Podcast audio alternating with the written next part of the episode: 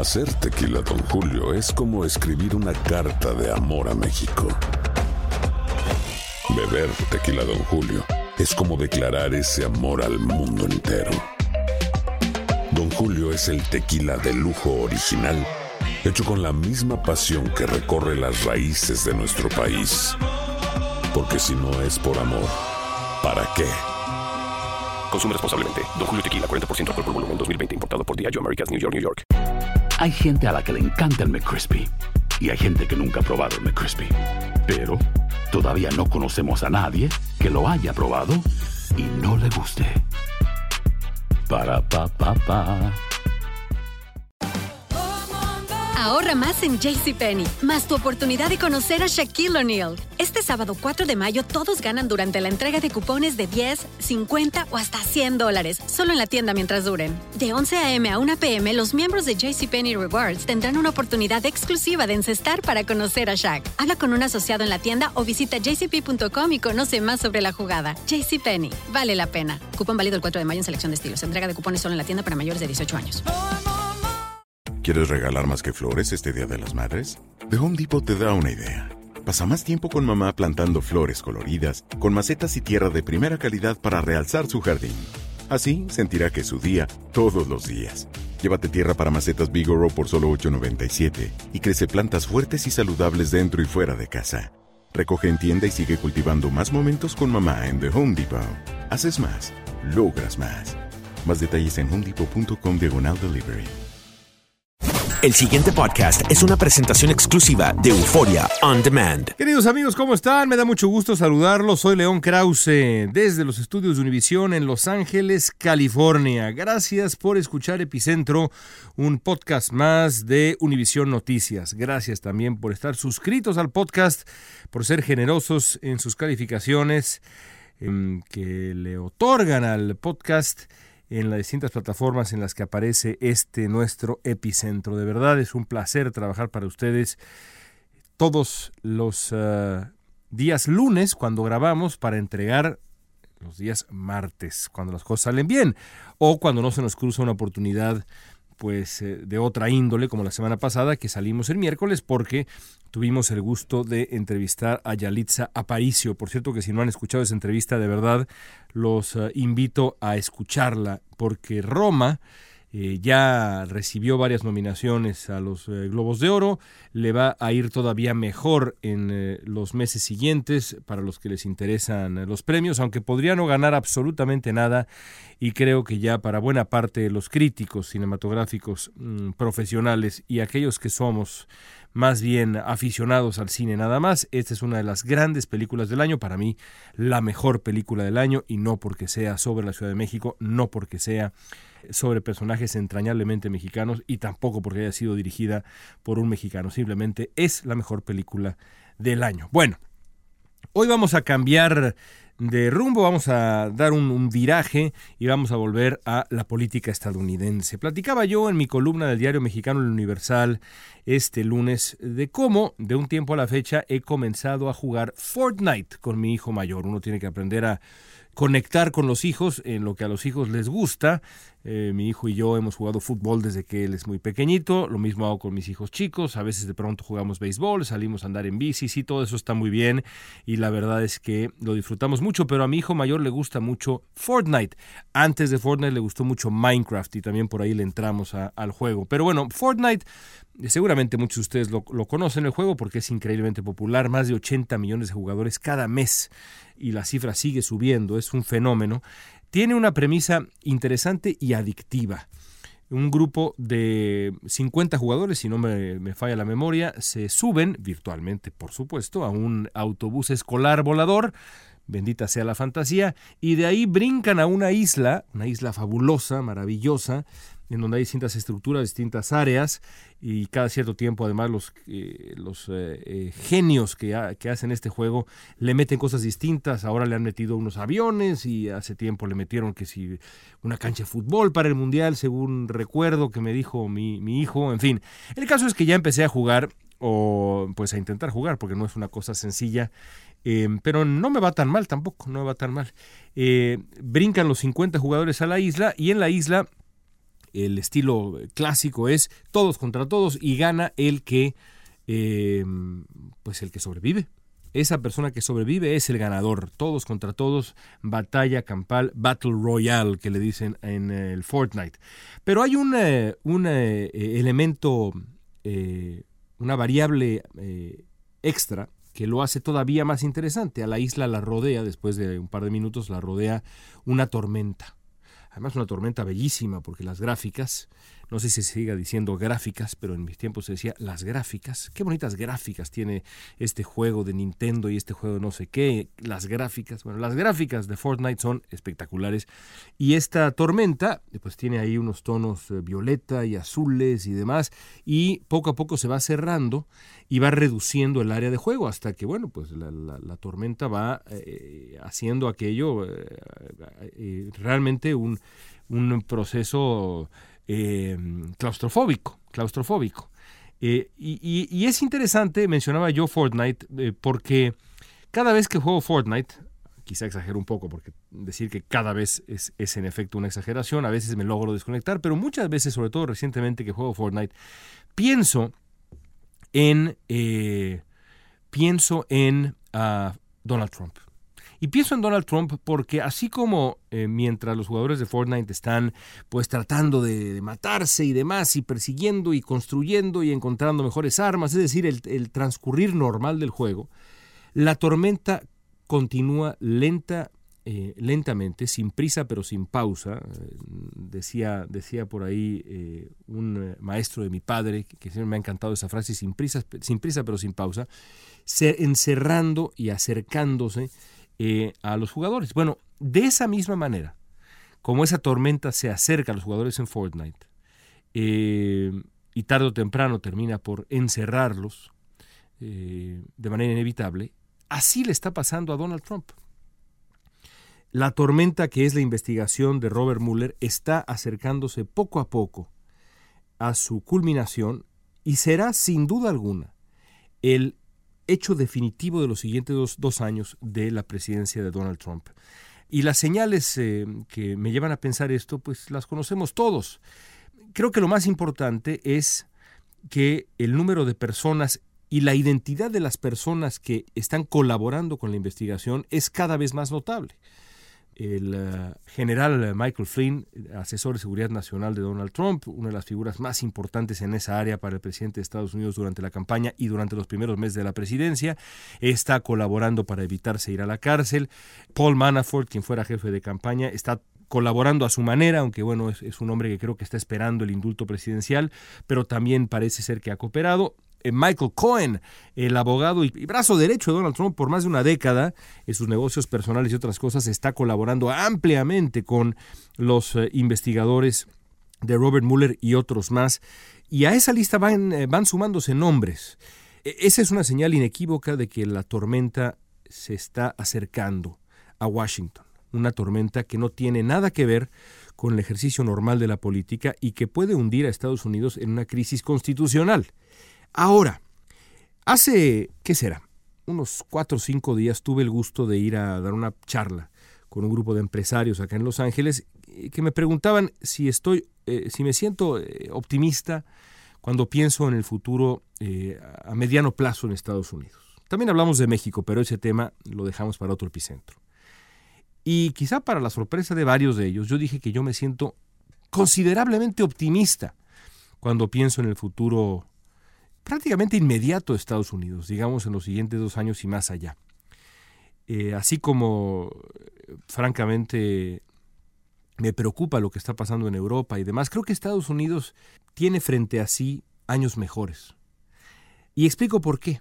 Hay, creo yo, varios, factores. El, primero de ellos es la elección de medio término, esta ola azul, porque demuestra eh, la manera como los demócratas ganaron el Congreso, que hay una oposición robusta a escala local, estatal y federal. Y francamente, cuando piensa, por ejemplo, uno en México y en otros países, pero en México, el hecho de que exista una oposición robusta no es trivial, no es anecdótico, es absolutamente fundamental para la construcción de una democracia sana, porque ninguna democracia se fortalece desde el poder único, el poder absoluto simplemente no funciona así, así como tiene que haber una división de poderes muy clara.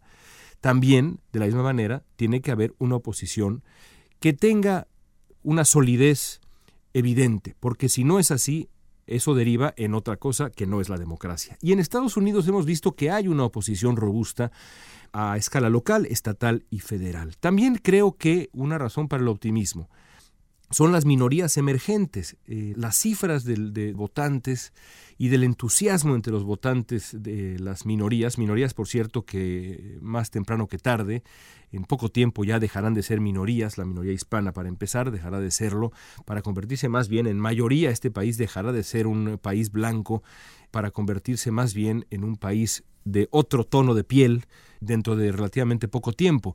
Pero una cosa es que eh, demográficamente haya minorías emergentes y otra cosa completamente distinta es que eh, esas minorías sean emergentes también en materia de participación electoral. Y creo que por primera vez, por primera vez vimos ahora en el 2018 las primeras señales de que no solamente la minoría afroamericana, que lo ha sido ya desde hace un buen tiempo, sino otras, empezando por la minoría hispana, comienzan a decir, momento, tengo que participar en la vida pública de mi país porque si no, no voy a contar y si no me cuentan, no me representan y el que pierde soy yo y el que pierde es mi comunidad. Creo que las minorías están saliendo finalmente del capullo y eso, insisto, no es poca cosa. Lo mismo pasa con los jóvenes, una gran preocupación en Estados Unidos son los jóvenes y la participación política de los mismos. Y las cifras ahí también son muy positivas, 200% más votos que en el 2014 emitieron los jóvenes en el 2018, es decir, comparando 2018 con las elecciones de medio término del 2014. Esa es una muy buena señal. Otra buena señal, otra razón para estar optimista cuando piensa uno en Estados Unidos. El Poder Judicial es plenamente independiente y pone límites, a pesar de las presiones desde el Ejecutivo.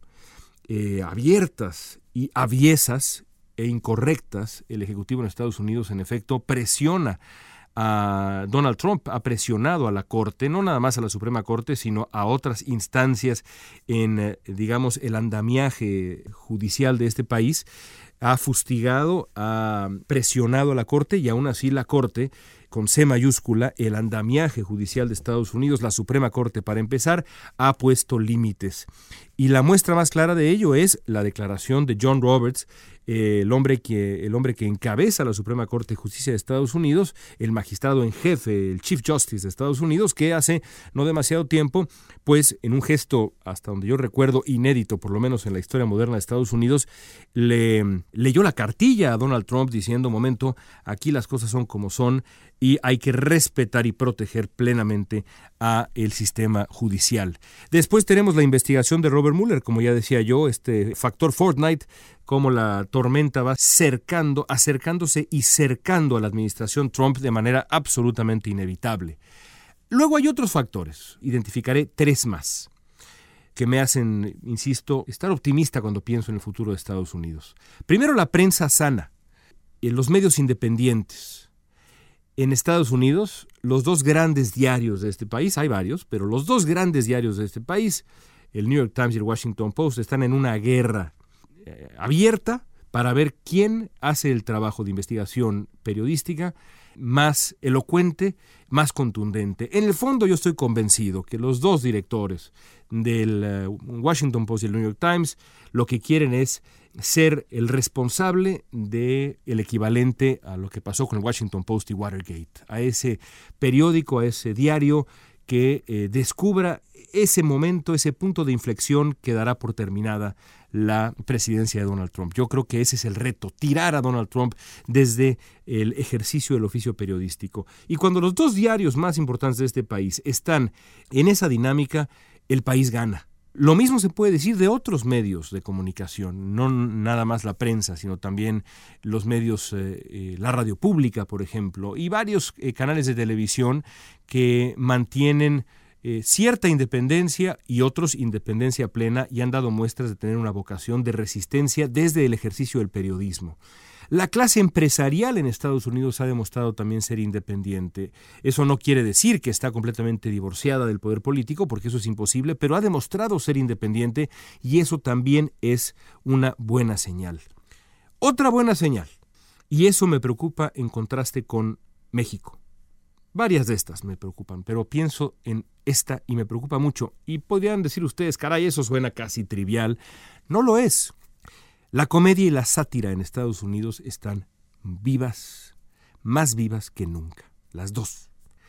Los programas de comedia nocturnos no sueltan a Donald Trump absolutamente todos los días. Los comediantes hacen su trabajo, la sátira política está activa, vivita y coleando, y pienso en muchísimos ejemplos. Por ejemplo, un programa que he recomendado aquí antes y que es la muestra de todo lo que se puede hacer con la figura de Donald Trump, el llamado The President Show de Comedy Central. Véanlo, porque esa es eh, la muestra de, de cómo debe responder la sátira política a una figura como Donald Trump. Es fundamental que la comedia y la sátira se mantengan vivas porque son el conducto más natural para regresar a la cordura. Nada mejor que la sátira para retomar la cordura o mantener la cordura. En otros países, la sátira y la comedia desde hace tiempo se han perdido. Alguna vez escribí un texto pensando en México, en donde lamentaba yo mucho que México, que es el país de la carpa, el país de, la, de la, sátira, incluso momentos muy peligrosos, la comedia ha desaparecido. Incluso en, en, eh, mi adolescencia o temprana adolescencia, bueno, tuvimos en televisión a Héctor Suárez con su ¿Qué nos pasa? que mm, pues exhibía muchos de los vicios de la sociedad mexicana. La comedia ha desaparecido de las dos grandes televisoras mexicanas y eso es una auténtica pena, una lástima. En Estados Unidos no pasa así y esa es una buena señal. Y por supuesto, como última buena señal que eh, compartía yo en esta charla que ahora recuerdo en este epicentro, es la economía.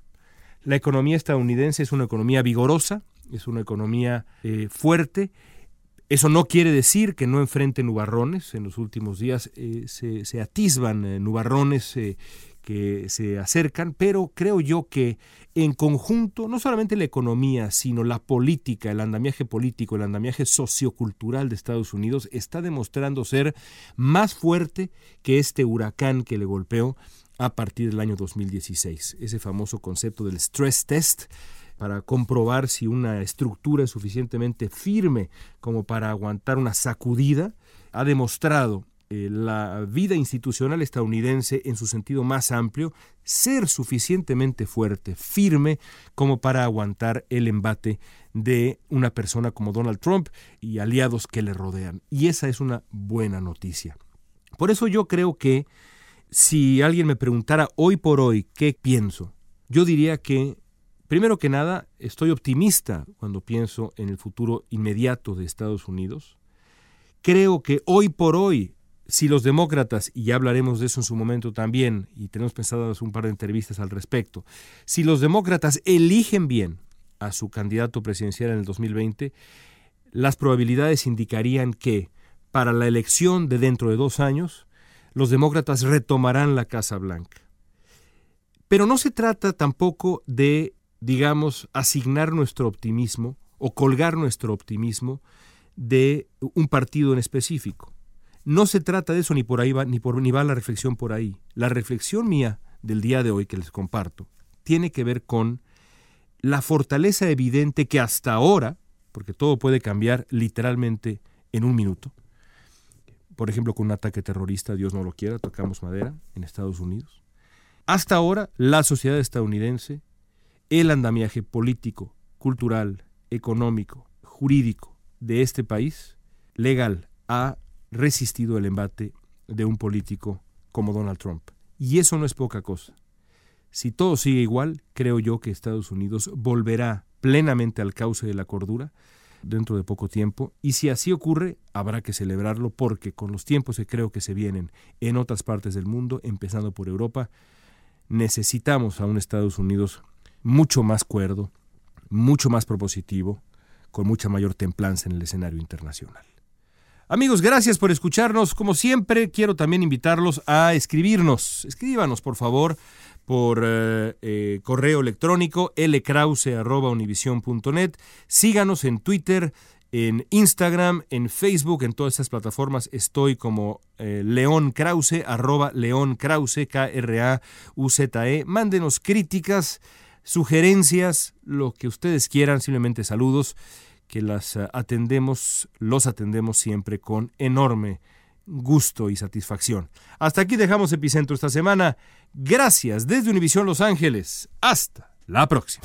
El pasado podcast fue una presentación exclusiva de Euphoria On Demand. Para escuchar otros episodios de este y otros podcasts, visítanos en euphoriaondemand.com. Boost Mobile tiene una gran oferta para que aproveches tu reembolso de impuestos al máximo y te mantengas conectado. Al cambiarte a Boost, recibe un 50% de descuento en tu primer mes de datos ilimitados. O, con un plan ilimitado de 40 dólares, llévate un Samsung Galaxy A15 5G por $39.99. Obtén los mejores teléfonos en las redes 5G más grandes del país. Con Boost Mobile, cambiarse es fácil. Solo visita boostmobile.com. Boost Mobile, sin miedo al éxito. Para clientes nuevos y solamente en línea, requiere AroPay. 50% de descuento en el primer mes requiere un plan de 25 dólares al mes. Aplican otras restricciones. Visita boostmobile.com para detalles. Hay gente a la que le encanta el McCrispy y hay gente que nunca ha probado el McCrispy. Pero todavía no conocemos a nadie que lo haya probado y no le guste. Para pa pa pa. Ahorra más en JCPenney, más tu oportunidad de conocer a Shaquille O'Neal. Este sábado 4 de mayo todos ganan durante la entrega de cupones de 10, 50 o hasta 100 dólares, solo en la tienda mientras duren. De 11 a.m. a 1 p.m., los miembros de JCPenney Rewards tendrán una oportunidad exclusiva de encestar para conocer a Shaq. Habla con un asociado en la tienda o visita jcp.com y conoce más sobre la jugada. JCPenney, vale la pena. Cupón válido el 4 de mayo en selección de estilos. Entrega de cupones solo en la tienda para mayores de 18 años. ¿Quieres regalar más que flores este Día de las Madres? The Home Depot te da una idea. Pasa más tiempo con mamá plantando flores coloridas, con macetas y tierra de primera calidad para realzar su jardín. Así sentirá que es su día todos los días. Llévate tierra para macetas Bigoro por solo $8.97 y crece plantas fuertes y saludables dentro y fuera de casa. Recoge en tienda y sigue cultivando más momentos con mamá en The Home Depot.